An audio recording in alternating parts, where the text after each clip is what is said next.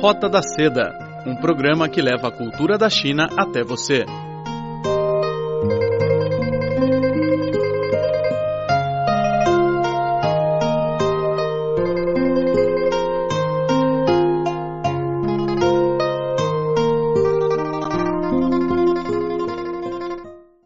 Olá, caros amigos, sejam bem-vindos ao programa Roda da Seda. Eu sou Carlos, aqui no estúdio.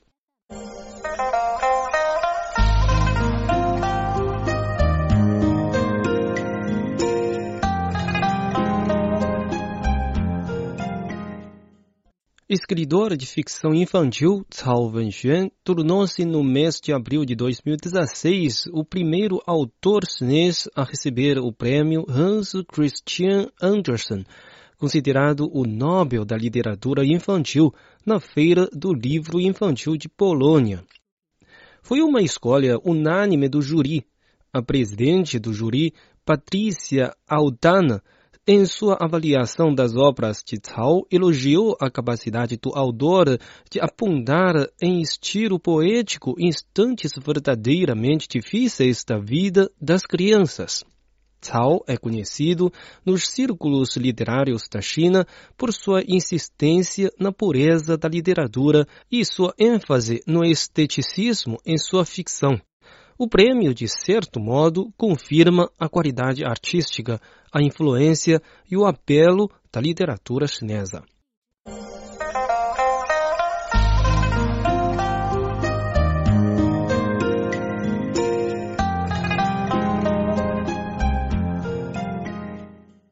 Desde que se tornou escritor na década de 1970, Cao Wenxuan sempre expressou em obras suas percepções literárias distintas.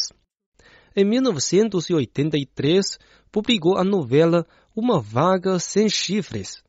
Seu conto O Velho Castelo foi publicado em 1985 com excelente acolhida e venceu o Prêmio Literatura Juvenil como melhor obra do ano, concedido por um importante jornal chinês de literatura infantil. Seu romance Cobras Não Comem Grama Celestial, publicado em 1991, firmou o status de Cao na área da literatura infantil. Sua criatividade floresceu no final da década de 1990, quando publicou uma trilogia sobre o tema do crescimento das crianças: A Casa de Palha, Telhado Vermelho e O Pássaro. As obras Concha de Abóbora e Bronze e Girassol foram publicadas na década de 2000. Ao longo dos anos, Cao tem consistentemente colocado ênfase na estética da literatura.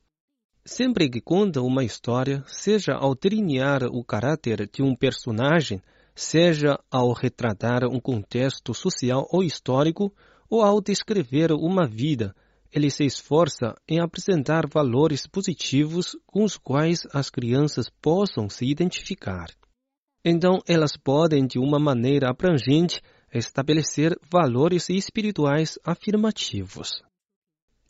Cao acredita que, como as crianças são o futuro de uma nação, os escritores de literatura infantil constituem um dos fatores que moldam o que vem pela frente. Ele vê isso como uma missão sagrada para escritores de ficção infantil. Esse sentido de missão explica sua opção de criar livros para crianças que sejam puros e contenham um apelo estético e seu desejo de inspirá-las com uma atitude positiva. As histórias de Cao que retratam como as crianças crescem estão muitas vezes relacionadas com as suas experiências reais de vida em sua idade natural durante a adolescência. Na sua visão, as qualidades de inocência e ingenuidade persistem por longo tempo na natureza humana. É por isso que ele se esforça para transmitir em suas obras as emoções universais e os valores espirituais inerentes a ela. As histórias de sua trilogia, escrita na década de 1990, ainda comovem leitores hoje em dia. Como o mundo inevitavelmente muda, algumas obras literárias devem apresentar a nova realidade social às crianças conforme elas vão crescendo. Mas também se espera que a literatura, incluindo a ficção infantil, capte aquelas profundezas inerentes da natureza humana que nunca irão mudar. Em suas obras, Cao expressa claramente os valores por meio dos quais é possível julgar o que é bom, mal, bonito e desprezível. Em vez de traçar retratos ambíguos, insiste em transmitir valores corretos aos jovens leitores de uma maneira direta. Em sua opinião, as crianças não têm a mesma capacidade dos adultos para diferenciar o que é bom do que é mal no mundo e, portanto, precisam de orientação.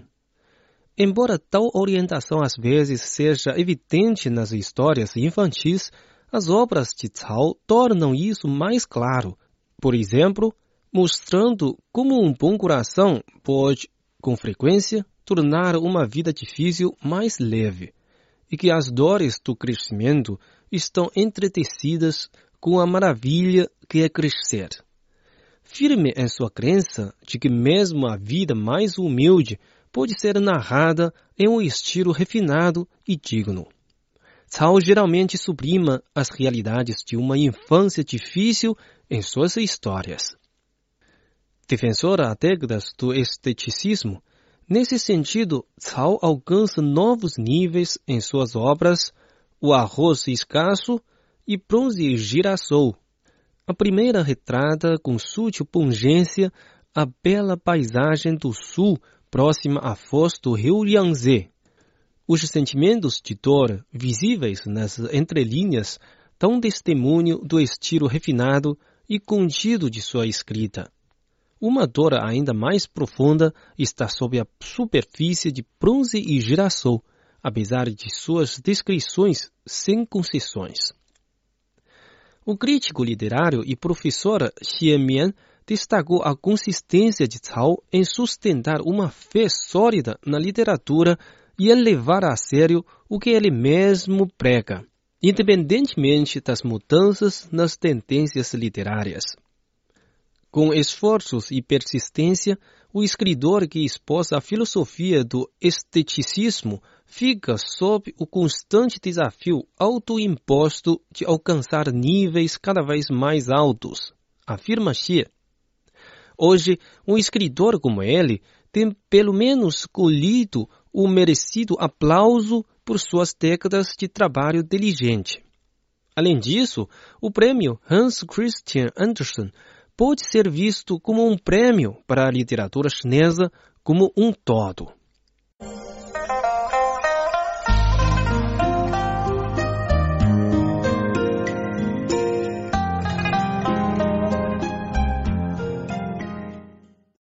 O romance mais recente de Cao, Os Olhos da Libélula, conta a história de uma família de Shanghai, do Meixi filho do dono de uma fábrica de seda de Shanghai, conhece uma francesa com a qual se casa em Marselha, em 1925. O casal voltou a Shanghai durante a Segunda Guerra Mundial, construído principalmente sobre a vida de sua neta, a Mei, o romance mostra a solidariedade da família do ponto de vista da criança contra o pano de fundo da radical mudança social ocorrida durante as décadas de 1960 e 1970. Ao contrário de suas histórias anteriores, que com frequência transcorrem na área rural de sua cidade natal na província de Jiangsu, leste do país, os olhos da libélula mostra a vida em uma metrópole exótica e fascinante prova a capacidade de Cao em contar tão bem histórias urbanas como histórias da vida rural.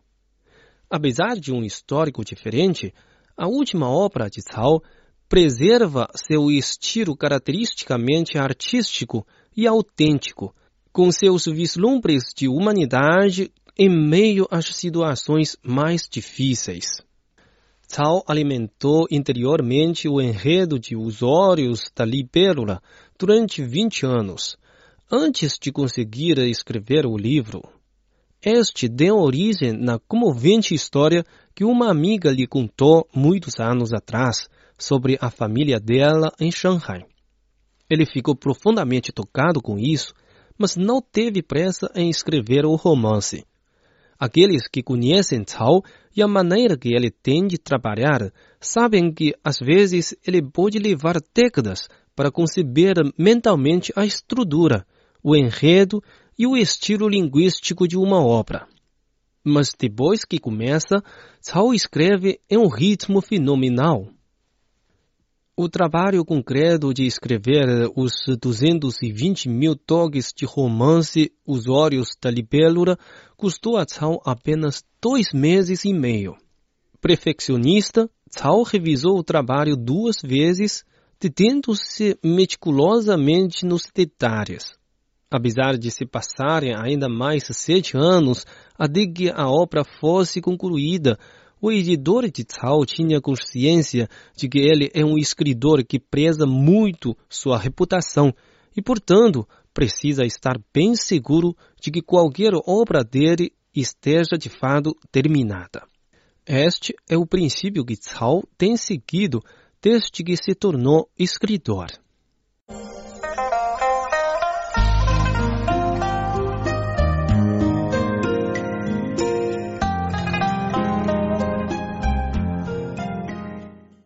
Cao foi também apresentado na Feira do Livro Infantil de Polônia com a tradução para o sérvio de A Casa de Palha. Este projeto de cooperação remonta à Feira do Livro de Belgrado de 2014, que a China patrocinou. Um publisher sérvio demonstrou grande interesse pelo livro depois de Cao tê-lo mencionado no evento. O programa de cooperação correu sem sobressaltos e a tradução foi concluída em apenas um ano e meio. Até o momento, as obras de Cao foram traduzidas para mais de 40 línguas. Outro dado importante é que Cao é o escritor chinês de ficção infantil que cooperou com maior frequência com ilustradores estrangeiros. A combinação de histórias chinesas com modos internacionais de expressão visual encantou leitores jovens do mundo inteiro. Ao trabalhar com ilustradores estrangeiros, as editoras geralmente fornecem esboços. Depois que estudam os esboços e as linhas gerais da história, os ilustradores passam ao trabalho de ilustração propriamente dito. Suas ilustrações às vezes acrescentam grande brilho ao livro. Por exemplo, o livro de Cao, Para onde foram Xiaoye e seu pai, conta a história de um garoto, órfão de mãe, e do pai dele, cuja pobreza o obriga a pecar trigo emprestado dos outros. Em uma ilustração, a ilustradora italiana Eva Montanari retratou a lua com o rosto da mãe do garoto, embora isso não estivesse no livro. Cao elogiou esse toque significativo da parte de Montanari como algo inspirado pela imaginação e pelo insight. Zhang Yuntao, vice-editora da Daylight Publishing House, acredita que a cooperação com ilustradores estrangeiros pode demonstrar aos editores chineses o quanto suas contrapartes estrangeiras têm respeito pelos livros com ilustrações.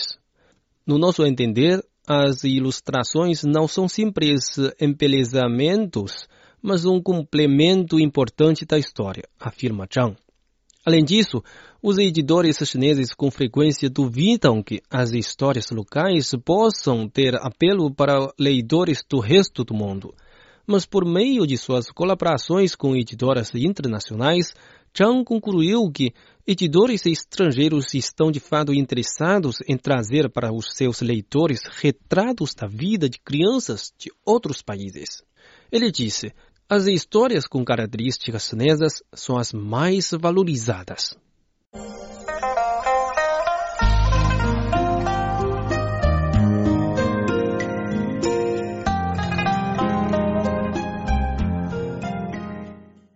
Bom, caro ouvinte, o programa de hoje fica por aqui. Muito obrigado pela sua sintonia e até a próxima.